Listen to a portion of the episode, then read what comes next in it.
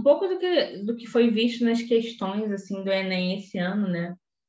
Em 2021, a gente é, vê aquele, aquela manutenção do que a gente pensa quando vai dar aula para vestibular, né? É, autores que são queridos, digamos assim, pela banca, tipo Machado, é, o Lima Barreto, o Guimarães, é, e a gente vê muito esses textos sendo usados como pretexto para questões gramaticais, né? Alguns são usados para interpretação. É, um do Machado que eu lembro que tinha nessa prova era meio crítica literária, mas muitos são usados assim como pretexto para questões de gramática, né? Muito é uma questão de ensino voltado para o texto, né? É, tem algumas coisas interessantes assim, por exemplo, tem, eu gosto muito dessa questão de pensar em diferentes gêneros, né? É, porque estão falando, tem texto falando de documentário, e aí você pensa num formato que é diferente, tem texto falando de cinema, tem texto falando de obras de arte, é, que aí pensa múltiplas é, formas de interpretação, né?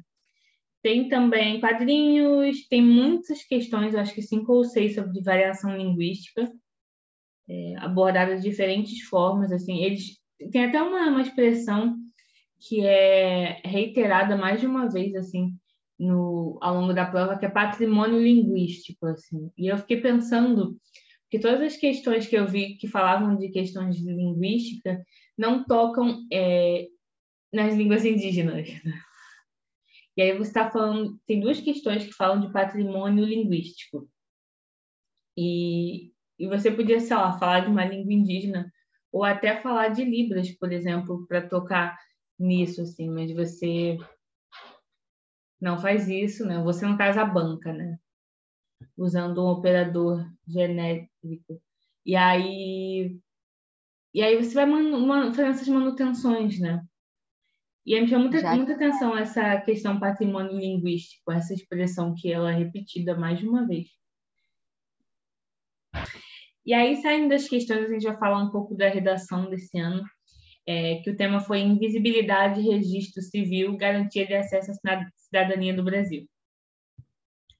É, de cara, quando a Tamires compartilhou comigo a, a folha da redação, né, é, me chamou a atenção logo você está falando de invisibilidade, você está falando de registro civil e você está invisibilizando um grupo social que, que são as pessoas trans, né?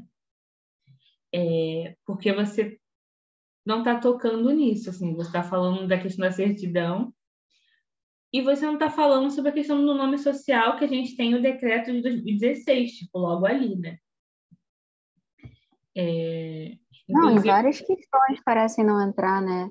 São textos, ao meu ver, eu achei textos porque o tema em si, né, aquele comando, ele é muito importante, mas o, os, os textos auxiliares ali, eles vão te encaminhar para onde você tem que ir, né?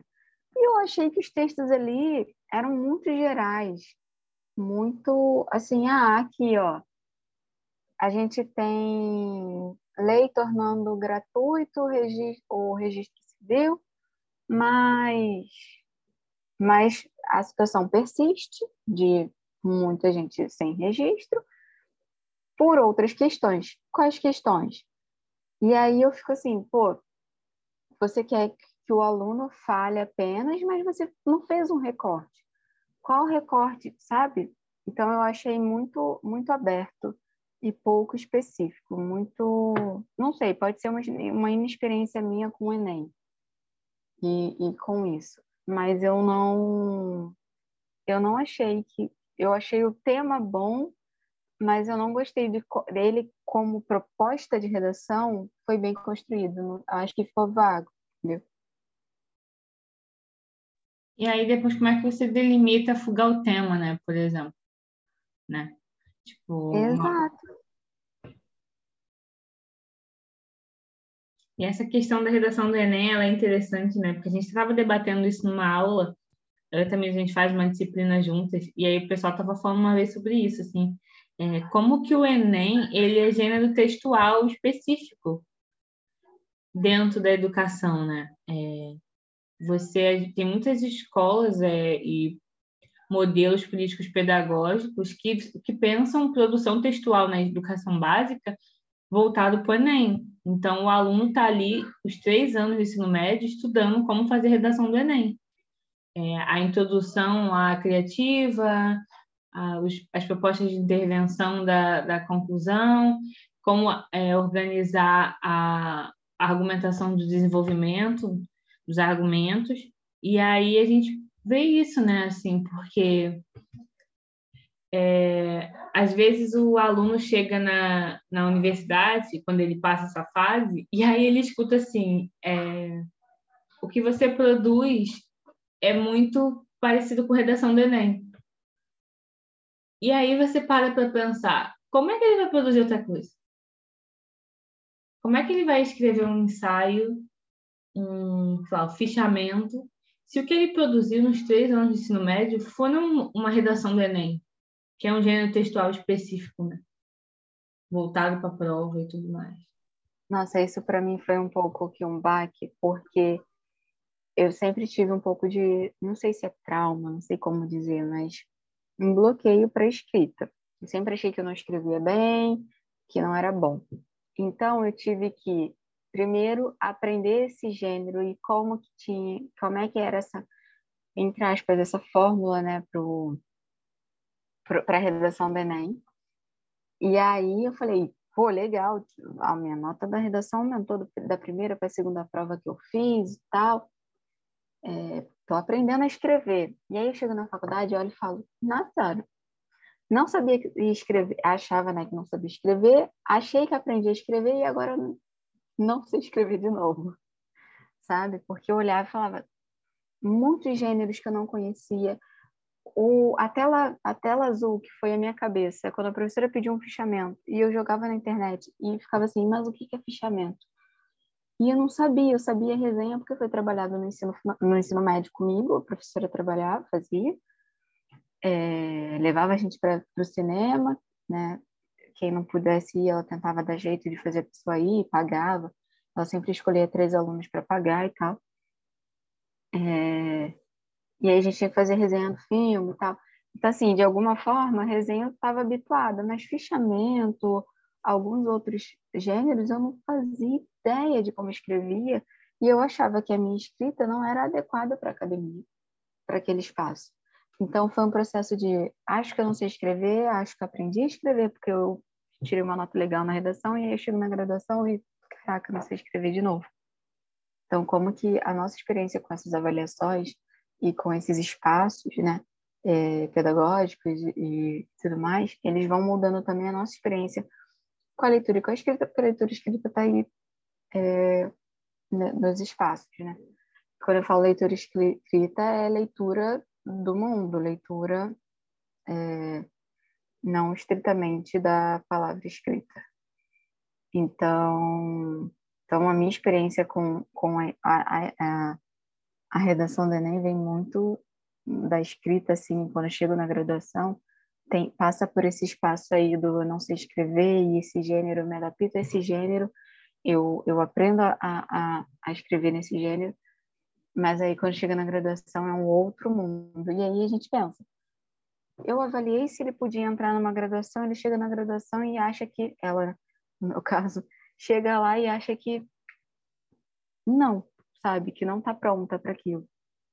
É, essa sensação é muito difícil, porque como que você faz, fala de permanência e de insistência, de esperança, com pessoas que chegam lá, olham e falam, caraca, passei, mas será que eu devia estar aqui? Eu, é, é, é será que eu tenho potencial para estar aqui? Eu fiz isso agora com o mestrado, que o primeiro trabalho que eu fui escrever, eu tive um bloqueio enorme, achando que eu não era capacitada para estar ali. E aí eu precisei ver que, pô, você, cara, você se graduou, você passou por uma especialização, escreveu um TCC bem avaliado. Como assim você não merece estar aqui? Você passou por uma banca, você passou por uma prova, você passou por uma arguição, você passou por toda uma disciplina. Como que você não merece estar aqui? Como que você não é boa para estar aqui? E aí tirei nota 9,5 no, no, no, trabalho, achando que eu não era boa para estar ali, né? Então, um pouco tenso, assim, esses processos que, que a gente vai passando. Essa minha questão de produção, assim, agora você falou, isso me lembrou de uma coisa que eu passei no mestrado, assim. É, eu fui fazer um... Primeiro semestre do mestrado, eu fui fazer uma disciplina eu ouvi, assim, dos professores da disciplina, assim, é, você trabalha nível graduação. E aí eu, tipo, ficava pensando, super assédio moral, né, isso. E aí eu ficava pensando é, o que que era esse nível graduação, né? Porque, assim, quando eu estava na graduação, eu achava que eu não, também, a gente, eu também achava que, tipo, não escrevia direito. E aí, eu, até hoje, quando eu olho a dissertação, eu penso, meu Deus, eu não sei escrever. É, tipo, um trabalho de 90 e poucas páginas, sabe?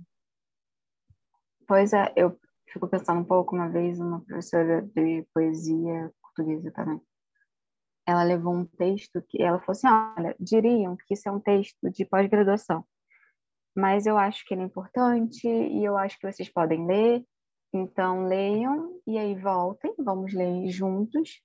Então, assim, era um texto tido como nível pós-graduação, mas com a mediação certa da professora, em relação àquele texto, o, conhecimento que ela queria que nós adquiríssemos, que, adquirir, né? Que, ela, que nós é, nos apropriássemos, né? É, deu certo, foi um texto para graduação aquilo, sabe? Então, eu fico pensando né, no Paulo Freire, em algumas questões de, de, de pedagógicas, assim, dessa subestimação e dessa limitação, e do encaixotamento do conhecimento que o aluno pode ter, né? Ah, mas isso é nível graduação. O que é nível graduação, né? Se limita um, um, um aluno, se limita um conhecimento, se limita a transformação de um conhecimento por achar que existe isso de, ah, esse é nível isso, esse é nível aquilo. Não, e, e como aquilo é, é, ataca a sua autoestima de uma certa forma, porque para mim, eu fui uma das, eu fui a primeira mulher da família a entrar numa universidade, né, a segunda pessoa, né, porque tem um primo que entrou antes. É, e, cara, para mim, falar que uma coisa a nível graduação era tipo o máximo, né? Porque era uma grande vitória pessoal, assim, mas isso foi tipo, usado para pessoal e coletiva, né? Porque eu até falei sobre isso na defesa do mestrado, assim, é, como que aquilo ali não era só meu, né? Porque os meus agradecimentos eles são extensos, né? No início da dissertação, assim, porque tinha, tinha é muita gente indo junto. E aí, e aí quando você pensa assim, alguém fala assim, tipo, isso é nível graduação para tipo, dar um baque e diminuir mesmo, você fala, caraca, né? Porque para você a graduação já era grande demais, né? É muito louco essas coisas que a gente vai passando, né? É, na universidade. A gente tem que fazer um episódio falando do impacto dessa, da saúde para a saúde mental que a universidade traz, assim, porque é punk, assim, o que a gente tem de experiência, o que os nossos amigos têm de experiência. Sim, pensar um pouco esses espaços, né? A gente tem muitos relatos de, de, de alguns abusos, de alguns, enfim, questões bem sérias em relação à saúde mental e, e, e de permanência e de acharem que é mimimi, né? Tem, eu fico vendo é, eu reconheço que não é fácil para mim, né? Não é que eu reconheço, eu sei que não é fácil para mim, mas eu reconheço é, os, o, o, as histórias, os processos de outras pessoas que eu sei que não são nada fáceis, sabe?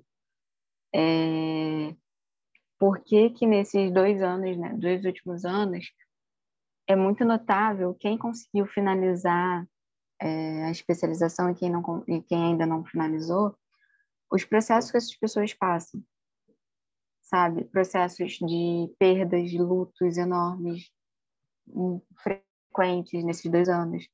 Uh, trabalho, várias coisas que talvez, e até interferências do tipo, eu preciso terminar porque essa parte da pesquisa vai influenciar na necessidade de um mestrado, ou porque eu preciso terminar aquela outra coisa ou porque eu vou assumir um trabalho, se eu vou assumir esse trabalho, eu preciso terminar a especialização logo para não ter mais isso aqui.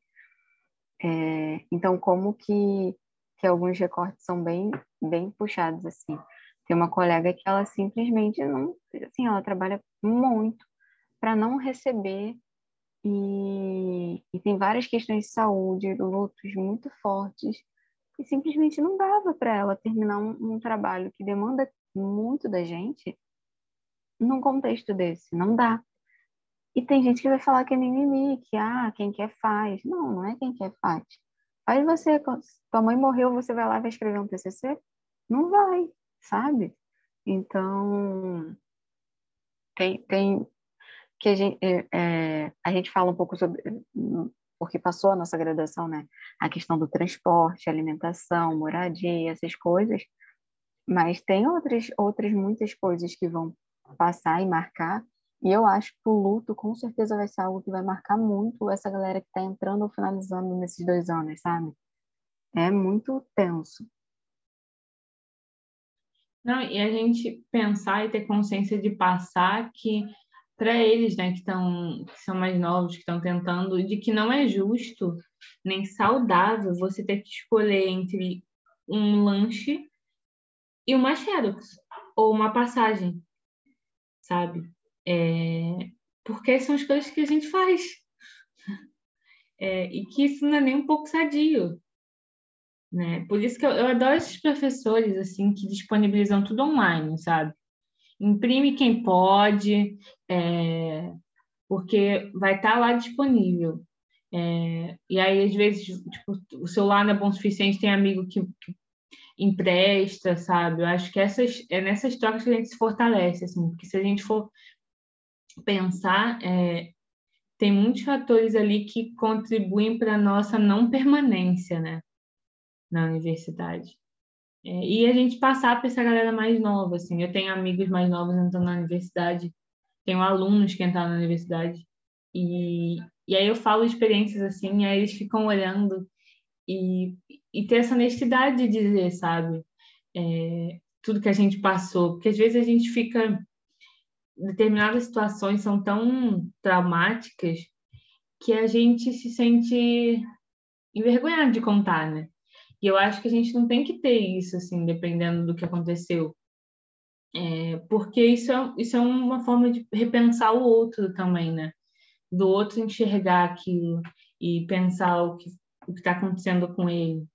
Né? Por isso que eu, tipo, quando eu falo assim, na, na vinheta do, do perrengue, tem eu falando de ter vomitado no, quando eu enviei meu trabalho da pós.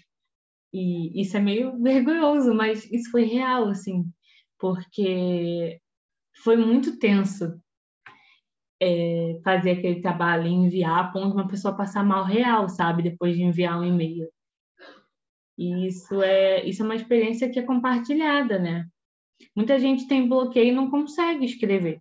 Não consegue escrever o TCC, não consegue escrever a dissertação, não consegue escrever um trabalho de semestre. E isso é muito comum, porque pedem padrões reais para gente, né? Porque ensinam para a gente escrever redação do Enem, chegam na universidade e pedem um ensaio. Eu não faço ideia o que seja um ensaio, sabe?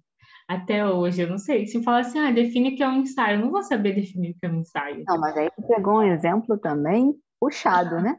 Mas a gente, a gente passou por isso, né? De professor, de professor de, sei lá, teoria literária, que era tipo, minha pior matéria, assim. É... E, aí o... e aí você tem, tipo, sei lá, que escrever um ensaio como matéria que você não consegue chegar, porque é abstrata demais. É... E você fica pensando, gente, o que eu estou fazendo aqui, sabe? E aí você vê pessoas agindo super. É, não, já comecei a escrever o meu, aí você fica, sabe? É, são, são os parâmetros que você falou mais cedo, assim que vão adoecendo a gente. Por isso que é importante esses discursos do tipo, gente, é, a saúde mental vem primeiro. É, não normativizar, né? Discursos já trabalhem enquanto eles dormem, não durmam enquanto eles dormem, sabe? É, porque, porque é puxado.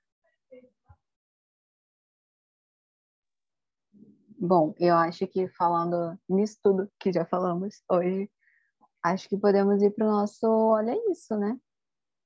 Porque tem tudo a ver com o tema da redação do Enem, com várias coisas que falamos aqui. Acho que é uma boa experiência assistir nossa dica de hoje.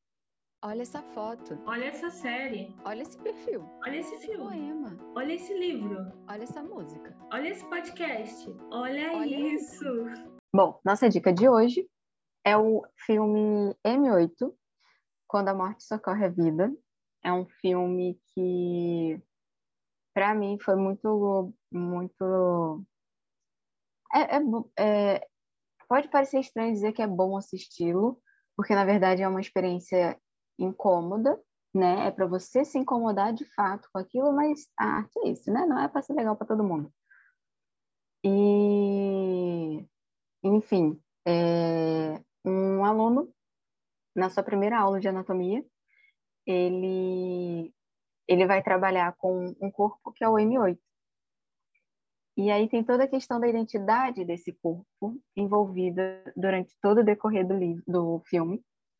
E é por isso que a gente acha que tem muito a ver com, com, com a redação, porque tem passa um pouco por essas questões de, da invisibilidade de, de determinados corpos, de determinadas vidas, e, e, essa questão da identificação, como que o registro civil é importante, como é, no, num dos textos de apoio da redação diz, né, sobre como se sente não sendo alguém, sendo um cachorro, um nada, e como que aqueles corpos ali estavam sendo nada, sabe? Só que para outras pessoas eles eram muito importantes, era a vida de um filho, era a vida de um irmão, de um marido, de uma a, o masculino aqui é talvez não não não um masculino generalizador, né? É, é um masculino proposital, né? E, e aí durante o filme fica é, é dá dá para entender por quê. Enfim, porque é um, um dos recortes que vai determinar corpos que não são identificados, e por que, que não são, e, e como que são encontrados, enfim, muitas questões. E é um filme muito bom, muito interessante. Grazi, quer falar um pouco sobre ele? Não, eu lembro que quando eu assisti, assim, é... eu, tinha, eu tinha ido em alguma sessão de cinema, porque esse filme demorou a ser lançado, né? Ele foi meio que é... lançado, assim, na pandemia, e 2020, né? E aí eu lembro de ter ido ver algum filme antes da pandemia começar que teve esse trailer é, lá em janeiro de 2020, por aí. E aí eu lembro e falo assim, nossa, eu quero muito ver esse filme, só que aí veio a pandemia e os cinemas fecharam, que a gente sabe e conhece, né? E depois eu fui ver na Netflix, onde ele está disponível. E, e tem um impacto tão grande esse filme, né? Primeiro que eu acho que é uma história é, é um filme que é para ser brasileiro, né? Porque toca em coisas que a gente reconhece aqui no Brasil. É, desse menino negro, que, que é um único negro da turma dele de medicina na universidade, é, e todas essas questões que giram em torno dessa violência atmosférica, e aqui citando diretamente o Fanon, né, o Francis Fanon, autor de peles negras, é, máscaras brancas e os condenados da terra.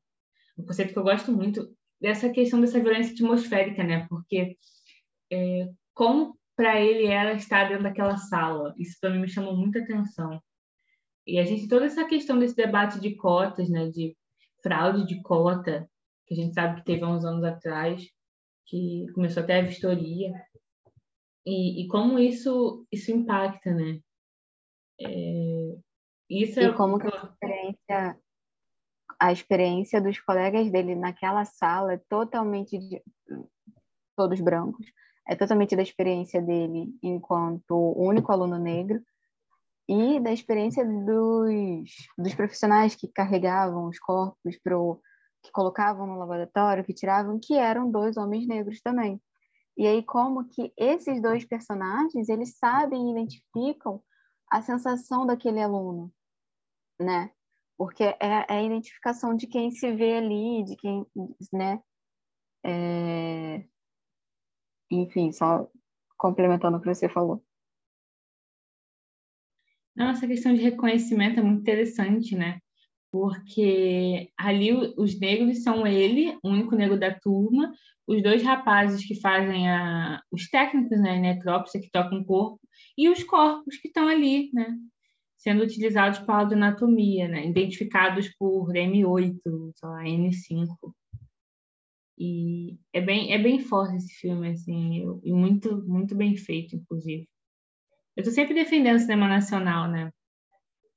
E esse é um dos filmes que eu sempre indico. Inclusive, eu tenho uma amiga que ela entrou para medicina e ela é uma mulher negra, e eu falei, assiste M8, porque, sabe, assiste M8. Dedico uma, umas horinhas no final de semana para assistir M8, porque é isso, sabe? E recentemente ela tirou uma foto, assim, na turma de medicina, e eu acho que ela só tinha duas pessoas negras, assim. Ela e mais um. E é, e é sobre isso, né? O Tá Tudo Bem que não vai vir depois, né? É, o Tá Tudo Bem não vai vir, com certeza, porque não está tudo bem, né? E agora a gente vai para o nosso perrengue acadêmico, depois desse, dessa indicação, assim, boa e dura. A gente vai contar um caos é, de gente dormindo em prova na universidade. Tem gente que dorme na prova do Enem, mas isso é um caso de gente dormindo na prova da universidade. Olha, Olha isso!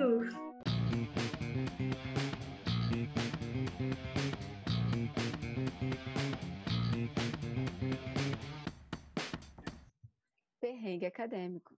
Aqui, a gente solta o verbo e relembra situações que só quem já gastou as quatro passagens do bilhete único sem perceber e ainda não tinha voltado para casa, sabe. Para quem já pegou o último ônibus que saía do campus em dia de festa. Para quem não conseguiu pegar o último ônibus que saía do campus para quem já brigou com o professor Chaminé. E para quem vomitou na entrega do primeiro trabalho da pós-graduação.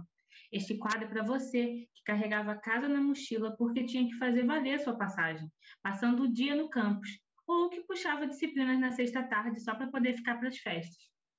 Festas? É melhor a gente parar por aqui, né?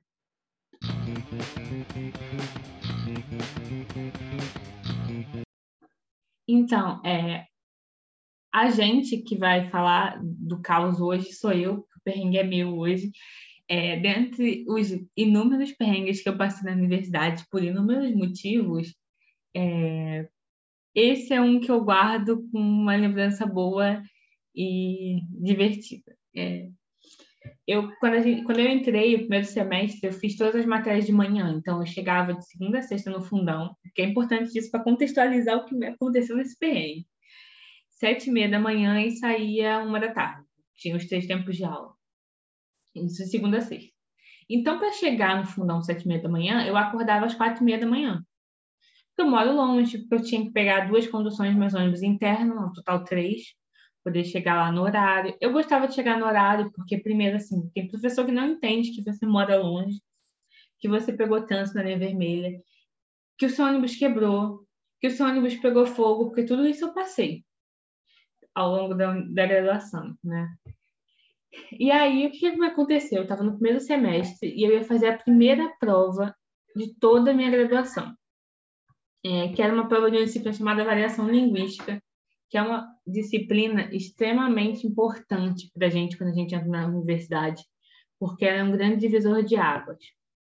Inclusive, um beijo para Beatriz Cristino, que foi quem me deu essa disciplina, quem deu para a Tamires também essa disciplina. Musa do prédio da Letras. É, Muito quem, musa e eu fiz essa prova também, só que de noite. Com quem? O que é uma coisa que nem todo professor dá aula noturno, e a gente tem que falar sobre isso. A gente vai falar um dia sobre a diferença do diurno e do noturno. É, e aí eu fui fazer essa prova da Beatriz. Eu sempre eu sinto muito sono normalmente, assim, de manhã. Eu não sou uma pessoa diurna. Eu funciono melhor depois da uma da tarde. Mas beleza, eu estudava, ia para lá, tomava muito café, né? Estimulava uma gastrite que eu fui ter depois de uns anos. é, e a ansiedade também, porque café tem ansiedade. E aí fui fazer a prova de variação. Não tinha a mínima ideia de como fazer prova na graduação, de como ia ser uma prova na graduação, é, de como eu ia conseguir fazer essa prova. Eu, no primeiro semestre eu estava mais perdida do que, sei lá, é, não sei dizer. É, e, aí, e aí eu fui fazer e tal. Aí chegou a, a aula, eram 11 horas, 11 e 10, na verdade. Né? acabava uma aula 11 horas, a gente tem 10 minutos para ir ao banheiro ou comprar alguma coisa, encher a garrafinha e ir para outra aula, né? fazendo um milagre nesses 10 minutos. Sendo praticamente um velocista da Marvel. E aí é... eu cheguei lá para fazer a prova e tal, a professora distribuiu os, os papéis com, a, com os comandos da questão, eu li e falei, nossa, eu sei que ela falou em algum momento sobre isso, sim mas eu porque eu tinha bastante dificuldade. Eu nunca tinha escutado falar sobre variação linguística na escola, só no pré-vestibular, e assim, foi tipo uma aula. E era um curso denso, né, sobre variação. A gente lia uma, uma carga de leitura grande, lendo essa galera que é super importante, o Faraco, o Pocente, é, textos e livros e autores que me acompanham até hoje. Sei que acompanha a Tamires também. É, e aí, e aí, beleza, começou a prova, 11 e 10. Eu olhei as questões, aí escrevi, tipo, dois parágrafos de uma lá que eu respondi. Eu não sei como isso aconteceu, mas eu só me lembro de eu abaixar a minha cabeça e dormir. E é isso, assim, a prova rolou, isso, tipo assim, então vamos supor assim, eu fiz uma parte da prova até, sei lá, 11 h 10 até 11 h 20, por exemplo. 11 e meia. Eu só fui acordar lá no meio-dia e alguma coisa. Talvez meio de cinco, meio de dez. Porque uma amiga, é, amiga até hoje, né? Porque pessoa que passa esse perrengue do seu lado, essa amiga até hoje, é, me catucou em algum momento, assim, da prova. Porque eu estava de cabeça baixa, dormindo, pessoa que não dormia direito, ainda mais que a pessoa estudou no dia anterior para a prova, deve ter dormido, sei lá, três horas para estar tá ali sete e meia da manhã, é, estudando. E a, e, a, e a Bia dava, Bia, Bia é professora, né, Beatriz? Ela dava uma, um guia de leitura, né? Revisem tais textos, assim, e é, pô, calor, eu fui revisar tudo que eu tinha ali, né? Pulsar texto até altas horas da madrugada, para acabar dormindo na hora da prova.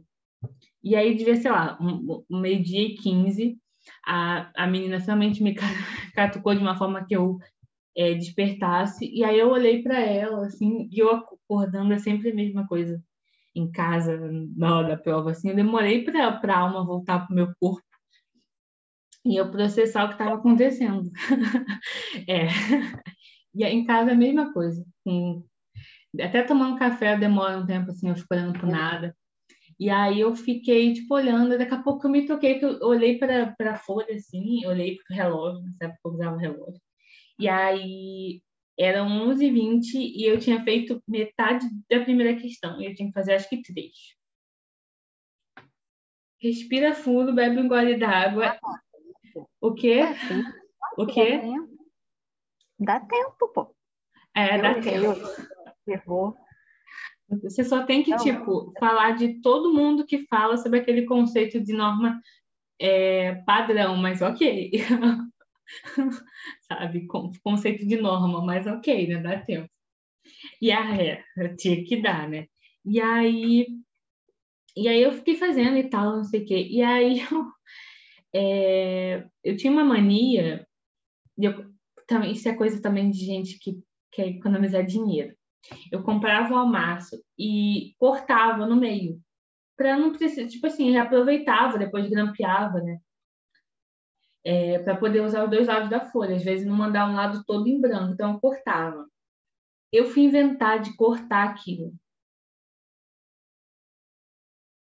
É, eu digo que eu fazia aquela sabe... O quê? com a alma ainda longe do corpo. Com a alma ainda longe do corpo. É, isso foi, acho que foi isso que resolveu a situação, né? Ou não resolveu, né? Porque eu fazia isso nos trabalhos que eu tinha que fazer textos, então eu sempre cortava. que eu fui cortar na prova. Eu não sei como, mas eu cortei a prova.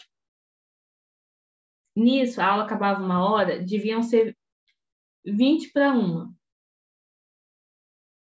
E aí eu olhei para aquela folha da prova rasgada na minha mão. E eu falei, eu tenho 20 minutos para passar tudo isso a limpo. de uma forma legível e de uma forma decente para entregar. E aí começou aquela corrida, né, de passar limpo. É... Mas eu, eu tenho esse episódio guardado no meu coração. Hoje em dia eu dou risada, mas foi desesperador naquele momento. E aí eu sempre conto para as pessoas, eu dormi na minha primeira prova da graduação. Que era isso. Que tipo, beleza. não dormi no ônibus porque eu estava lendo alguma coisa, não dormi direito em casa porque estava estudando, eu dormi na hora da prova. E é isso. Depois de um tempo eu fui aprendendo a tomar café amargo porque me mantinha acordada para fazer prova. Então eu tomava sempre café amargo antes da, da prova. Ou levava café, teve uma época que eu comprei uma garrafa de café, ficava andando garrafa de café, é, dessas de 500 ml. Bonitinha, tem até hoje uma garrafa. E aí é isso, gente. Então, muito cuidado quando vocês estiverem estudando para uma prova, virar a madrugada para ela. Durmam. Por isso esse negócio de do, durmam enquanto eles trabalham, é, trabalham enquanto eles durmam não funciona. Durmam enquanto eles dormem, entendeu? E é isso, para não dormir na prova. Depois disso, nunca mais julguei quem dorme no Enem. E é isso. Esse foi o meu perrengue. Dia dessa prova, eu passei por um perrengue que foi. Eu não sei se foi exatamente essa prova, eu acho que foi, eu sei que foi na prova da Bia, porque ela foi genial, assim, foi um amor. Mas peguei o ônibus em Campo Grande e falei, dá tempo de chegar às sete para a prova. Às sete não, às seis para a prova. Peguei o ônibus, peguei, era véspera de feriado, eu peguei um engarrafamento mas o engarraf... mas assim, eu peguei o ônibus com um, um, um certo tempo de antecedência, pensando, poxa, sexta-feira vai estar tá trânsito, não posso chegar atrasada. Eu, eu até queria chegar um pouco mais cedo, porque ia ter algum evento na faculdade, então eu queria chegar um pouco mais cedo. Então, assim, eu calculei para chegar mais cedo. E aí, eu não chegava de jeito nenhum, de jeito nenhum. Eu mandava mensagem, SMS, porque meu celular não aguentava o WhatsApp na época. Aí eu mandava SMS para Lu. Lu, não deixa essa mulher ir embora sem eu fazer minha prova. Avisa ela que eu tô no trânsito. E aí eu cheguei 6h40. A prova ia até, em, tese vai até as 8, né? Então eu ainda tinha uma hora e vinte para fazer, mas poxa, é, para fazer com calma, sem estresse e tudo mais, é legal chegar no horário. Né? E, e, eu não sabia qual seria a postura da professora em, em, em relação né, ao atraso, a tudo. E aí eu cheguei toda toda atrapalhada, toda nervosa. A Lu já tinha dito, olha, ela mandou você vir com calma, ficar tranquila que você vai fazer sua prova. E aí eu cheguei, eu sentei na cadeira e falei, aí ela, não, é, falei tipo, ah, é, pode dar prova, fazer e tal. Ela falou, não, bebe uma água, se ajeita, senta, respira. Aí eu sentei, me arrumei na cadeira, peguei a caneta, bebi uma água, respirei fundo, prendi o cabelo, que eu tava suada. Aí respirei fundo, aí olhei para ela e falei, tô pronta. Aí ela veio, deu a prova e falou, olha, fica tranquila, o tempo que você precisar passar do horário da né, a aula acaba às oito, acabaria às oito. Se você precisar passar dentro do tempo que você se atrasou, eu vou eu vou esperar você terminar a prova. Então, assim, eu cheguei 40 minutos atrasado. Se, a, se eu precisasse de 40 minutos além do, do horário, né? Deu 8 horas, eu preciso de 40 minutos, ela ia ficar ali esperando. Então, aquilo me acalmou. Porque eu falei, vou ter meu tempo, né? Não, acho que eu não faria ela ficar esperando, né? Mas respirei fundo e falei, não, vou, posso fazer com calma. Então, passei pelo perrengue aí de chegar bem atrasada, né? 40 minutos. Não é 10, 15, 20, né? 40 minutos é, tá mais perto de uma hora do que né, de, de 15 minutos. E, mas, mas pelo menos a professora era bem compreensiva, bem tranquila. Ela já sabia que eu, que eu vinha de longe e que tinha né, a possibilidade do atraso, ainda mais numa véspera de feriado. Mas, mas foi um nervosinho, assim. fiquei nervosa. Falei, ai meu Deus, não vou chegar a tempo. Nossa, é... e sorte que era a Bia, né? Eu tenho outros perrengues envolvendo a Bia. Tipo, o dia que eu fui assaltada, eu tava indo pro fundão cedo é, apresentar é, trabalho na, na sala da Bia. O pessoal, a turma da Bia sempre participou dos experimentos, né? É, porque a gente queria um pessoal no início da graduação e tal, que não tivesse passado por linguística 3, pensar em análise sintática, ambiguidade estrutural e tal. E no dia que eu fui assaltada, eu tava indo para lá e a Bia logo falou, assim, eu achei que tinha acontecido alguma coisa, porque você se atrasou, assim. Enquanto você queria água. Ela sempre, ela sempre essa figura fofa, né? Compreensiva, empática, né? Isso faz toda a diferença pra gente na nossa formação, né? É usar com essas né? pessoas. Um professor assim. Não, como que é importante um professor assim, a gente nem se conhecia. E olha como que essa figura, essa professora, que é compreensiva, ela não é compreensiva de passar pano para aluno e, e, aceitar qualquer coisa, e, e, sabe? Mas ela é compreensiva de dar oportunidade igual, compreensiva de ser, é, de acolher aquele aluno que está passando por uma situação. Então, como que marca, né? A gente não se conhecia e só na reunião de pauta, olha, reunião de pauta que temos. a Grazi comentou desse perrengue, eu falei, pô, nesse dia eu bem passei por uma situação e, e, e marcando essa professora como alguém, como uma professora que, que, que dá esse espaço para o aluno, que acolhe e que tem um olhar atento ao aluno, né? A Bia, ela atravessou muito a minha formação, né? Porque ela, ela foi professora de variação, eu é, aplicava experimento na turma dela, é, ela me avaliou em SIAC, ela foi a leitora da minha monografia. Então, assim, é, tanto na monografia quanto na dissertação, eu sempre tenho agradecimentos a ela, assim, porque ela me ensinou muito como ser professor e pesquisador na universidade, assim, nas questões éticas, nas questões de empatia, nas questões de é, você enxergar o seu aluno como é, produtor de saber, né? E, e que todo saber é legítimo, né? Porque eu sou de uma orientação formalista e ela é de uma orientação funcionalista e nunca foi um problema para ela eu estar tá trabalhando com o pessoal da turma dela ou eu ir lá mostrar minha, minha pesquisa, assim. Então, é todas essas questões a gente espera que um dia a gente possa trazer a Beatriz aqui para os nossos ouvintes conhecerem quem é essa pessoa maravilhosa. O quê? Não tenho roupa para isso, não. Tenho roupa para isso, não. Eu também não tenho roupa para isso, mas enfim, né? Acho que eu vou ficar cravada pensando, é a Bia. Até lá a gente já conseguiu amadurecer como podcasters para poder receber é. a Bia. E é isso, esses, foi, esses foram os perrengues do dia envolvendo a mesma professora empática, maravilhosa. Um beijo, Beatriz, para você, se você está nos ouvindo.